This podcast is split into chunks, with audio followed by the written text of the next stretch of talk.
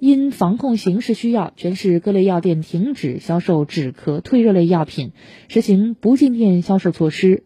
目前各个药店执行情况如何？记者昨天进行了实地走访，在金水区显学街上的一家药店，记者看到门口张贴的扫码提示和发热药品下架通知，并画出了一米线安全距离，提醒消费者不进店购买。消费者在门前扫码测量体温登记后，在保持安全距离同时，与销售人员进行沟通选购药品。取药时，工作人员先将药品打包后放在指定位置，便于消费者领取。全程过程中，消费者和销售人员零接触。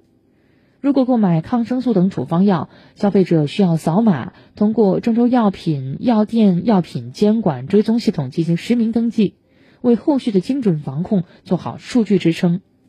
郑州市消协提醒广大消费者，购买口罩、消毒液等防护物品，应当通过正规渠道购买。购买时注意查看标志标签，网上选购特别要注意收货地址当前情况。购买前和店铺说明当地的执行疫情防控的措施，留意物流情况，以免购买后无法及时收到商品。